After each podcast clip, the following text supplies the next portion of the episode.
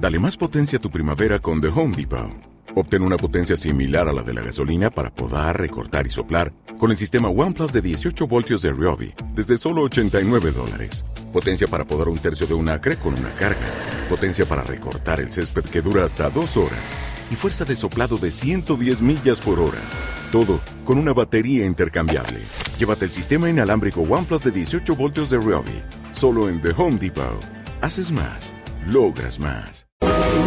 Bueno, lo prometido es deuda y ustedes como oyentes saben que aquí en Salud y algo más siempre hay algo más. Y hoy les tenemos una sorpresa y es que hablaremos sobre el pánico escénico, cómo manejar esos nervios incontrolables que a veces sentimos cuando nos enfrentamos a un escenario en público, incluso cuando tenemos que ir a tener una reunión importante con un jefe, en una entrevista, bueno, tantos momentos difíciles a los que uno se tiene que enfrentar y que lo único que tiene que saber hacer es controlarse y sacar lo mejor de sí. Pero para ello tenemos a toda una experta, ella es Jennifer Sainz, ella es CEO del SPIC, el SPIC, así se llama esta empresa creada por ella. Ella es abogada y magíster en periodismo de la Universidad de los Andes. Ella es además docente y bueno, ha estado... Eh, ayudando a equipos de diferentes empresas como Pfizer, IBM, SAP, bueno, en fin. Así que Jennifer, muchas gracias por estar hoy con nosotras aquí en Salud y algo más. Hola, muchas gracias por esta invitación. A Paula y Carolina, de verdad, muchas gracias por, por tenerme aquí y espero que se disfruten con todo este espacio ustedes también. Bueno, Jennifer, ¿cuál es ese ese primer paso que uno debe dar, eh, no sé si será reconocer, identificar qué es lo normal que uno debe sentir cuando, por ejemplo, va a hacer una exposición o está frente a un público. ¿Qué es normal y qué no es normal? Siempre van a dar un poquito de nervios, es decir, no es que no va a pasar nada, eh, siempre hay un poco de nervios, pero se superan rápidamente. ¿Cómo se puede detectar un nervio normal? Pues obviamente a veces te da calor al principio, y la gente siente como cierta presión, pero después de los dos minutos ya lo maneja bien, porque eso nos puede pasar a, la mayoría por más de que llevemos tiempo en esto. Ahora, lo que sí pasa es que hay cosas de forma y fondo que pueden haber y que uno sí puede hacer para mejorar esa puesta en escena que está ahí, que normalmente es la que nos da miedo a estar. Entonces, eh, Aquí cuando uno, por ejemplo, uno es periodista, lo decíamos al comienzo, pues cuando uno es periodista, si uno es penoso, pues está como que fregado, ¿no? Porque uno le toca estar en público, le toca estar hablando, le toca estar improvisando, pero a la hora, por ejemplo, nosotros que hacemos radio, pues en radio es mucho más sencillo porque no me están viendo la cara, me fluye mucho más porque nadie está al frente mío físicamente, ¿no? Pero cuando uno ya tiene ese público físicamente, uno se muere del susto.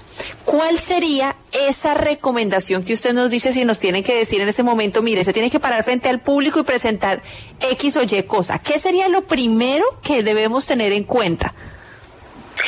Y acabas de decir algo importantísimo y es que normalmente los equipos de trabajo a los que entreno, pues ninguno tiene un relacionamiento como el que nosotros en medio tenemos o tuvimos o estamos ahí en contacto, sino que es gente que viene del mundo corporativo y que sufre cuando le toca presentar algo, ¿no? Y también pasa algo y es que entre más alto el cargo, más importante se vuelve esto, porque claramente tienes más momentos de exposición. hay gente que lo sufre o comienza a tener herramientas como las que les voy a decir que comiencen a, aminorar un poco esta, esta entrada ahí al, al, aire. Entonces, por ejemplo, hay cosas de forma. La primera cosa que siempre les digo es que sin duda uno tiene que entrenar y practicar lo que le toca decir o lo que tiene que decir o la exposición, me toca abrir este evento, resulta que yo no soy bueno, pero ¿qué tienes que decir? parece una obviedad, pero hay una frase súper famosa de Churchill que decía, estuve toda la noche practicando la improvisación de mañana. Así en realidad uno quiere ser bueno en algo, le toca practicar. Y eso implica, por ejemplo, yo siempre les digo, si están en un Zoom, grábense, bueno, alguna de las herramientas digitales, grábense la presentación.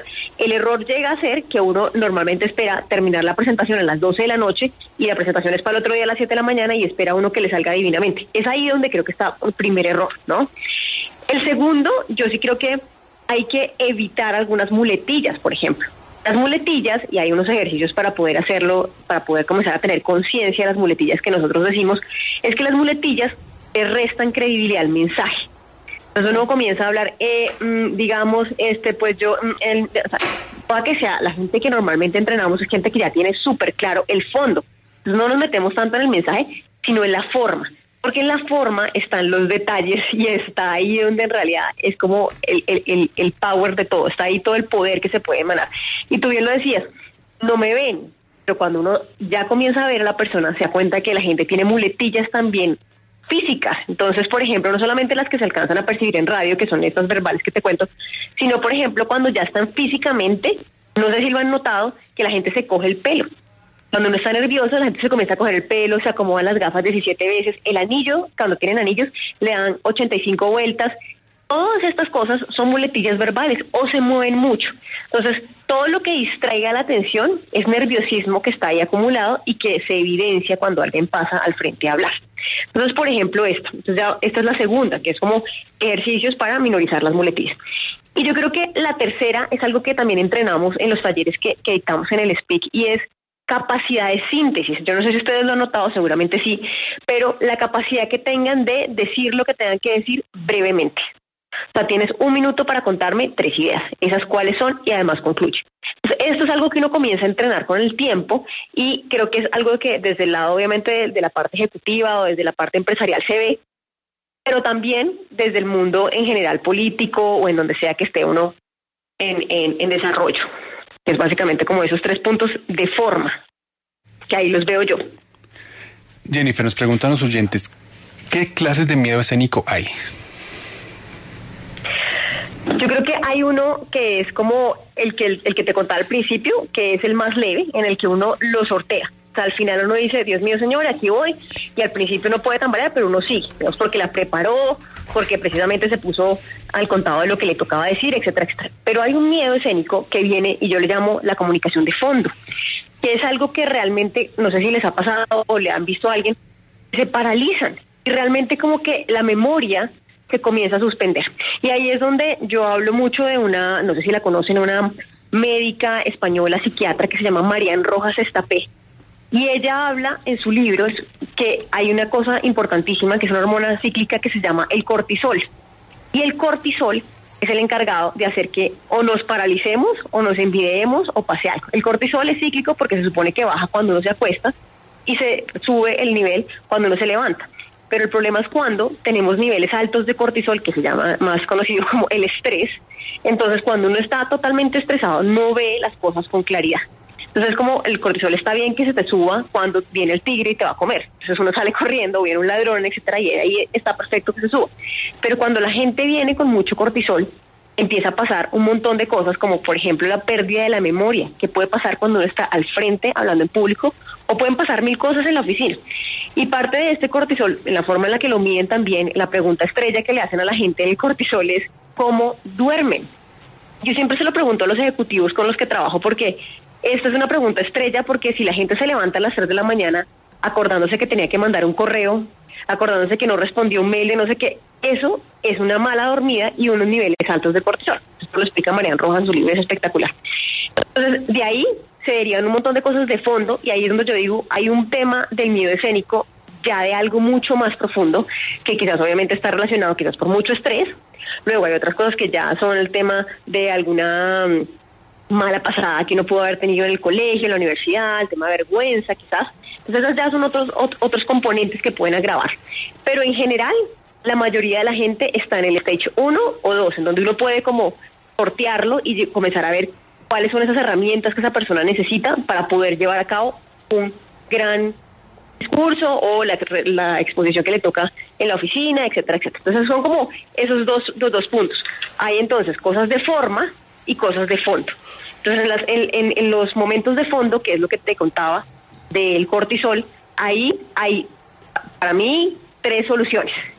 La primera, y lo dice esta persona también en su libro, Marian Rojas, el ejercicio, el ejercicio baja los niveles de cortisol, nos lo permiten estar más tranquilos. Dos, dormir bien. Es tener algún tipo de espiritualidad. Yo sé que esto parece una, a veces para mucha gente, mucha, como, como una obviedad, a algunos otros no tanto. Y ahora es una espiritualidad de gratitud, o sea, no es ahí a, a liberar demonios, pues, pero sí es, tiene que ver mucho con la capacidad que tengas como de o hacer mindfulness, o hacer yoga, o hacer meditación, o abrazar árboles, lo que cada cual se le dé, pero tener un tipo de espiritualidad que permita a uno como bajar un poco el estrés. Y eso hace que uno conecte más con el momento, también hace que la memoria sea mucho más profunda y también hace que uno esté mucho más tranquilo para poder desarrollar una idea y dar un discurso, por ejemplo. Entonces, son esos dos lados. Jennifer, yo me imagino que usted en esta, en estos talleres, en estos cursos que hace, se ha enfrentado o ha descubierto muchísimos personajes, no sé, de pronto mujeres, presidentas, directoras de tremendas compañías, y usted se enfrenta a esas mujeres que están preparadas, que llevan años preparándose, que saben lo que hacen, que de pronto tienen un buen, eh, no sé, una buena forma de estar en un escenario. Sin embargo, cuando están en el momento, cuando ya les toca les entra algo que recientemente se ha empezado a escuchar, que es el síndrome de la impostora. ¿Qué hace usted ahí? Ahí hay un tema, esos son pues dos cosas distintas. El, tema del síndrome del, impostor, pues es que uno cree que está ahí por, por, azar del mundo, ¿no? Yo no me lo merezco esto, pero ¿por qué me tocó a mí? Yo en verdad, escucha, he estudiado todavía, pero yo creo que no soy digna de este, de este instante o este cargo o este, lo que sea que me toque. En ese caso sí, y, y buen punto porque mira que casi que el 85% de las personas a las que yo les hago entrenamientos, a veces cuando son personalizados, son solo mujeres, o sea, son en su mayoría mujeres. Y ellas, en verdad, parte de lo que sí me cuentan es que tienen unos cargos altísimos, y pero eso tiene que ver mucho con el tema cultural, tiene que ver mucho con la parte de la familia, en fin. Total. Si nos ocurre, en verdad, un montón. Uno no se merece, uno cree que no se merece, ¿no? Pero además hay otro tema que no va a entrar aquí a, a hablarlo, pero es, por ejemplo, negociar un salario. Parece una, parece una bobada, pero las mujeres somos pésimas negociando el salario justamente por o el síndrome del impostor porque creemos que no lo merecemos. Oigan, los manes negocian un salario y es como, les dicen 10, ellos dicen, pues yo creo que deberían ser 20, no sé. Uno es 10 y uno, ay no, tan querido, tan querido no, y además yo vengo todos los sábados si quieres y si necesitas los domingos también. O sea, uno en verdad como que se da y se, se mucho concede un montón de cosas. En verdad la capacidad de negociación a veces es muy mala, pero en verdad parte de lo que entrenamos ahí es eso, es como esa seguridad a través de lo que hablas, a través de lo que negocias, a través de la forma en la que lo haces y con quién lo haces, porque el interlocutor también es muy importante. Entonces sí es una formación que va como muy, como muy completa, obviamente es lo que te decía, es casi que muy corporativa, pero, pero por supuesto que cuando eso ocurre es llenar de confianza a la persona y empoderarla. Tengo un caso, por ejemplo, de una persona que, de una mujer que lleva como 11 o 12 años en una empresa, cada vez echan a alguien más alrededor de ella y le ponen a hacer todo a ella, ¿no? Pero nunca le han subido el sueldo es como que te toca más trabajo, más trabajo, más trabajo, y nunca ha sido capaz de negociar ese sueldo. Siempre ve que la gente le va mejor que a ella, lo ascienden, este mira, acabo de llegar, pero ya le... Y esa incapacidad ¿ves? que tenemos las mujeres de hacerlo, es, es, algo que uno también tiene que aprender, y por supuesto que se entrena, y por supuesto que uno se puede educar en eso. Bueno, Jenny, a mí como el, proceso. A mí hay algo que me, que me llama la atención es, por ejemplo, la respiración. Cuando uno tiene está atacado de estrés o lo que sea, uno le dicen, pero respire, respire, respire. ¿Cómo funcionaría la respiración a este nivel? Ok, buenísima la pregunta. Mira que hay un estudio que dice que hicieron un estudio con, con personas que habían estado en centros de rehabilitación por drogas. Hicieron un, como un ejercicio con ellos y es, ¿qué pasa si en los picos de abstinencia uno hace un tipo de respiración diferente. Entonces, nosotros aquí en Occidente no tenemos como tan buenos hábitos de respiración. Y comenzaron a hacer este experimento, el experimento es 7-5-14. Y es, inhalamos en 7, mantenemos 5, votamos en 14. Hay muchos libros y yo he visto alrededor de este un montón, pero normalmente pueden ser, si empiezan con 5, terminan con 10, etc. O sea, es el doble del tiempo mantener un poco en la mitad, básicamente. Y este tema del 7-5-14 permite que se baje la frecuencia cardíaca y uno sí comienza a ver un poquito mejor las cosas. Es decir, hacerlo por lo menos unas siete veces hace que sí se baje y sobre todo, por ejemplo, ahora que lo podemos testear con los relojes que, que, son un poquito más avanzados, tú comienzas a ver la, la, frecuencia cardíaca. La gente cuando está, está, sentado y está con nervios porque le toca hablar o porque le toca hacer algo importante, es verdad que la frecuencia cardíaca se puede subir hasta 120 y el señor está sentado ahí en su escritorio.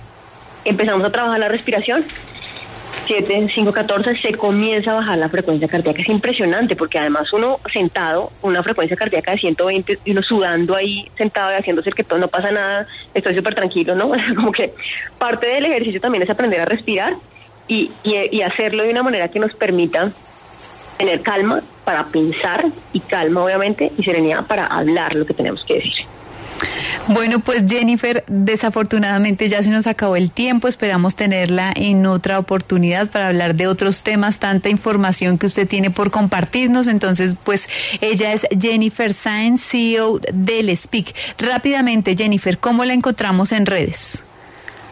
Nos pueden encontrar como el Speak, E-L-E-S. E-I-K en Instagram y en Facebook y en LinkedIn y en donde nos quieran seguir. Así que yo feliz de encontrármelos después. Bueno, Jennifer, muchas gracias por estar aquí con nosotras en Salud y algo más. No se olviden que mañana tenemos otra ronda de salud.